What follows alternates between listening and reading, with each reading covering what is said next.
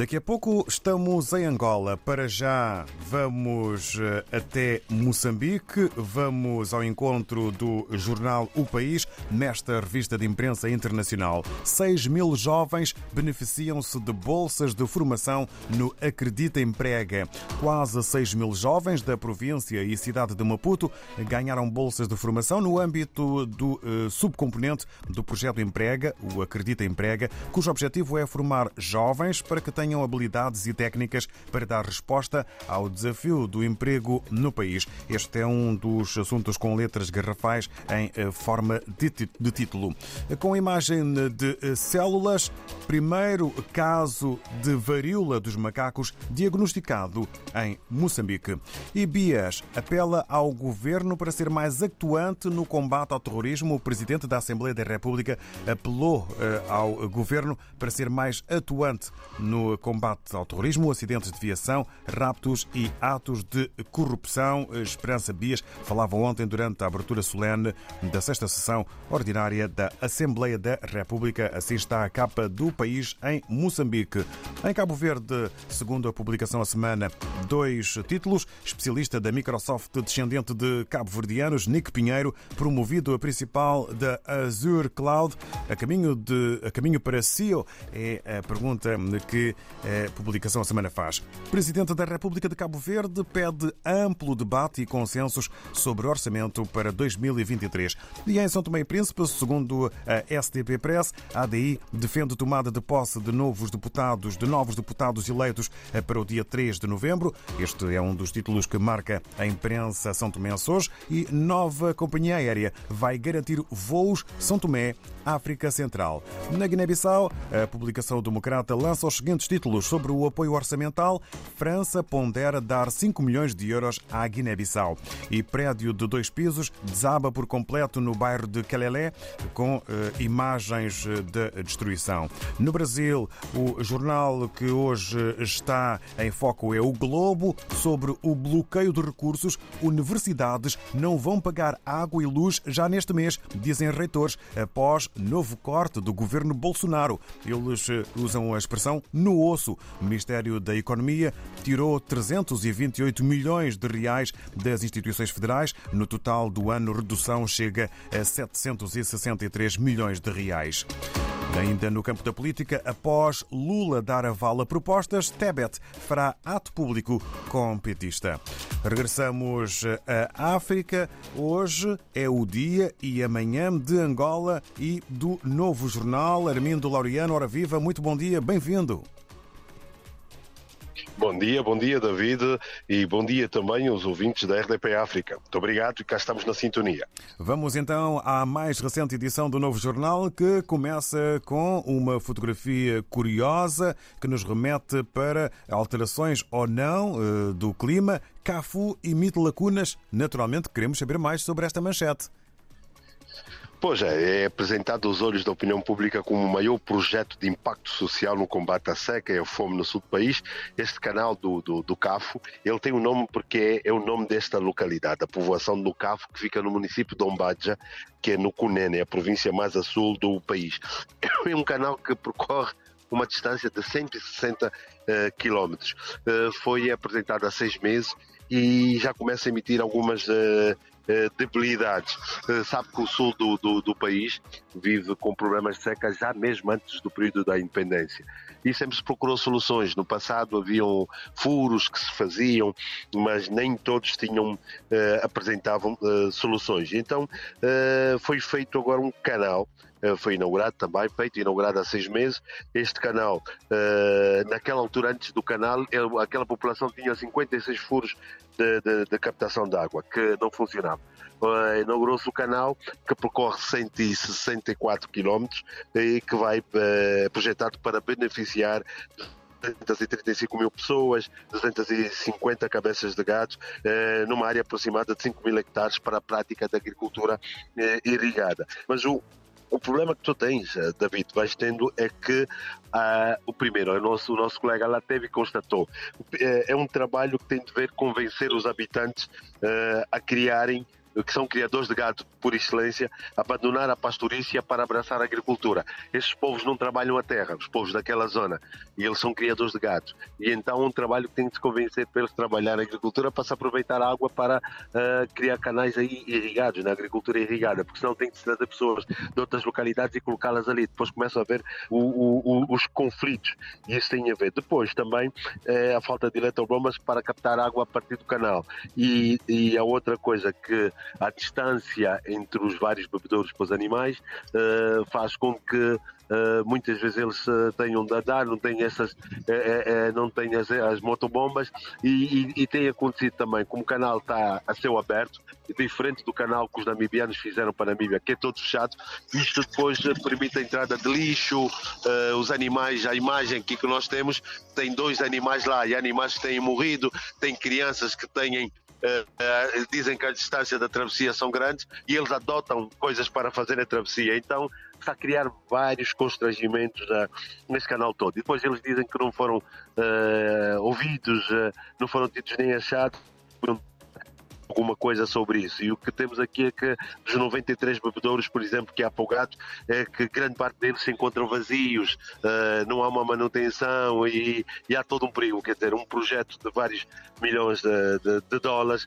seis meses depois, começa a ver que é preciso fazer alguma coisa porque não está a funcionar na, na, na plenitude. E é isto que nós trazemos aqui nesta, numa reportagem do Elido Manuel, que foi feita aqui para o Novo Jornal a partir do Conene com uma fotografia que ocupa grande parte eh, da capa do novo jornal. Mas há mais para ler eh, sobre a eletrificação, água e saneamento que traíram MPLA.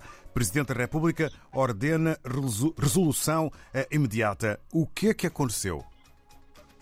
Eu, o que nós temos aqui é que, sabe que, David, a derrota eleitoral em Luanda uh, terá estado na base de uma, uma ordem passada pelo Presidente São Lourenço aos seus auxiliares, neste caso os ministros, o governo da província de Luanda e alguns departamentos, uh, a resolverem o problema da, uh, da eletrificação, da distribuição da água potável e do saneamento básico na, na capital. Uh, o que sabemos, o Presidente terá recebido um relatório, né, fez o balanço das eleições gerais e, e concluiu que o MPLA perdeu copiosamente em Luanda. A UNITA teve 63%, o MPLA 32%, perdeu porque também não terá conseguido, além do emprego, da questão do emprego, também não terá conseguido resolver esses problemas da eletrificação, da distribuição de água potável e do saneamento isso é que ele ordenou uma resolução imediata disso, para que a água chegasse uh, às pessoas e que fosse feito um conjunto de, de obras uh, entregue a empresas nacionais e estrangeiras, uma das quais o Grupo Casais de Portugal está à frente disso, uh, para tratar desta situação. Na semana, esta semana mesmo, houve um encontro do governador da província de Luanda com o ministro da Energia e Águas e os, e os secretários de Estado das Águas e da Energia.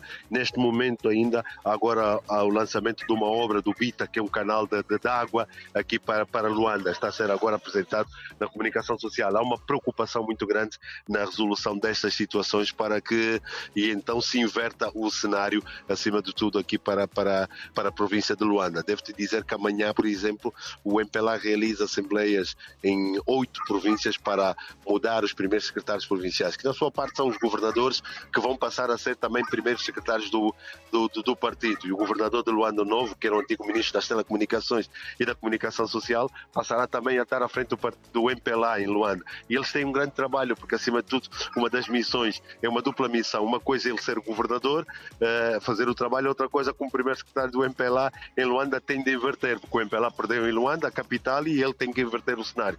E as questões são essas: é o saneamento básico, uh, água, luz e emprego para as pessoas. A oposição acabou eh, por eh, vencer eh, no ponto mais importante do país, que é a capital. Vamos a um outro assunto que acaba por ser transversal, uma autêntica preocupação no mundo, mas que atinge números graves. Estradas matam diariamente sete pessoas em Angola.